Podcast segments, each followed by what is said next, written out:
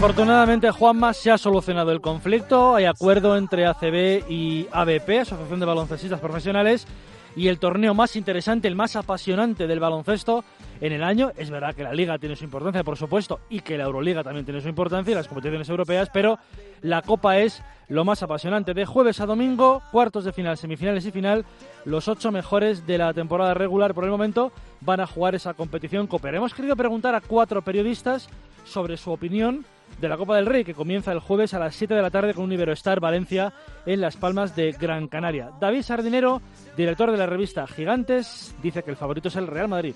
Yo creo que es una Copa en la que el Real Madrid vuelve a ser favorito.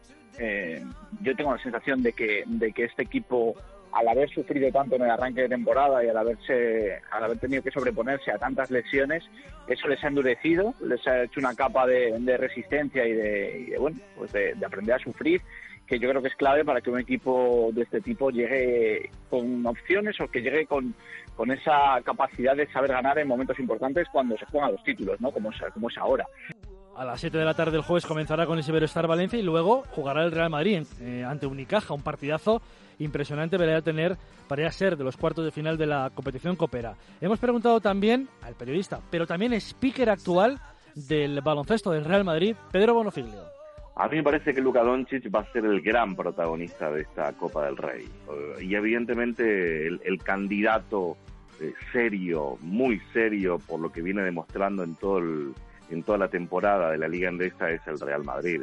La sorpresa que puede dar el eh, Montaquís fue en Labrada estoy convencido y conociéndolo a Néstor García como lo conozco, eh, me da la sensación de que Néstor se ha guardado algo, algunas en la manga en los últimos partidos para no mostrar ciertas cosas y ciertas herramientas que sí puede llegar a mostrar en la Copa del Rey y darle un susto a más de uno. Ese partido del Fuenlabrada será el viernes a las 7 de la tarde ante el anfitrión. Le ha tocado lo peor al conjunto madrileño Gran Canaria Fuenlabrada. Y a las 9 y media, el viernes, juega el Barcelona. Hemos preguntado también a Mariano Galindo. Para Mariano es favorito del Madrid, pero ¿y si el Barcelona lo hace bien? Quizás no tenga nada que perder, no, pero tiene mucho más eh, que ganar que, perder, ¿no? Eh, nadie se sorprendería si el Barcelona cae eliminado. No te voy a decir que no pasaría nada, pero bueno, tampoco sería una tragedia teniendo en cuenta que Pesci llegó ayer eh, y sin embargo pues si convierte Pesci y sabe trabajar lo que pasa es que tiene muy poco tiempo esa presión en canalizarla bien es un claro experto ya gana este torneo puede ser, es que catalogar al Barça como una de las sorpresas también es, que es el Barça, entonces, pero sí, sí, sí, sí, sí le puedo dar, claro, yo si tuviera que apostar dinero, primero apostaría por el Real Madrid y no dejaría de apostar dinero si tuviera por el Barça, no es descabellado ni mucho menos. Y como no, eh, Juanma va a estar en las Palmas de Gran Canaria. Hemos tenido que preguntar, por supuesto, por favor. a nuestro compañero José Manuel Puertas. Él también ve favorito al Real Madrid.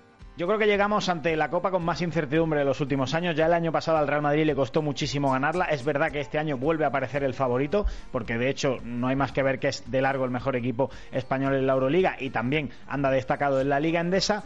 Pero quizá llega con algunas dudas en las últimas semanas. Ha perdido sus últimos partidos en la Euroliga, ha perdido también en Andorra un partido en Liga Endesa. Eh, vamos a ver si finalmente Gustavo Ayón está para jugar. Sergio Yul parece descartado. ¿Cómo está la reincorporación de Anthony Randolph? ¿Algo más, José?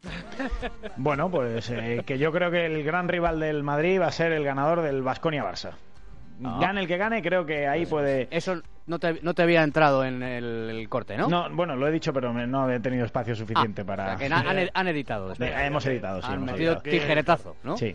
Hay que recordar simplemente, eh, y José nos, lo irá contando todo esta semana, a las 7 de la tarde del jueves, Iberostar Valencia y a las 9 y media Unicaja Real Madrid, y el viernes a las 7 Gran Canaria fue Labrada y Vasconia Barcelona a las 9 y media. y una cosa clave está mejorando el tiempo en Gran Canaria, lo cual es muy bueno. ¿eh? Es muy bueno para los que vamos. Sí, porque no está la pista embarrada. No, no, bueno, es que la semana pasada estaba nevando en Gran Canaria. no en Las Palmas, no en abajo, pero estaba nevando en la isla.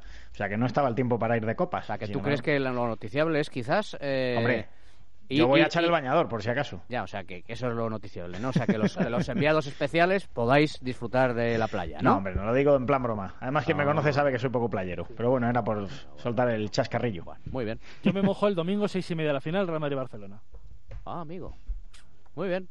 Pues nada, lo veremos. Ha mojado bien, ¿eh? Oye, mira, a mí esto como sabéis, no me gusta esto de que todo el mundo diga el Madrid. No, yo prefiero que sea todo el mundo que diga, no, el Madrid no tiene nada que hacer. Y es verdad que un torneo como la Copa, pues es, es, es un torneo para un equipo que llega tan mal como el Barça. Es decir, que se redime de todas sus penurias, ¿verdad? Además, con entrenador nuevo. Es verdad que no ha tenido tiempo para trabajar los sistemas. Pero Pesic es un buen motivador y les Sí. dirá, oye, mirad, que estáis a tres partidos de ganar un título y ya habéis ganado la Copa. Eh, Seguramente, Juanma, el mejor partido, si no el mejor de los mejores partidos del Barça este año fue el domingo contra Bilbao. Claro, el primer eso. partido de Pesic. Por eso te digo. Vale. Mm. El resto de noticias, José, venga.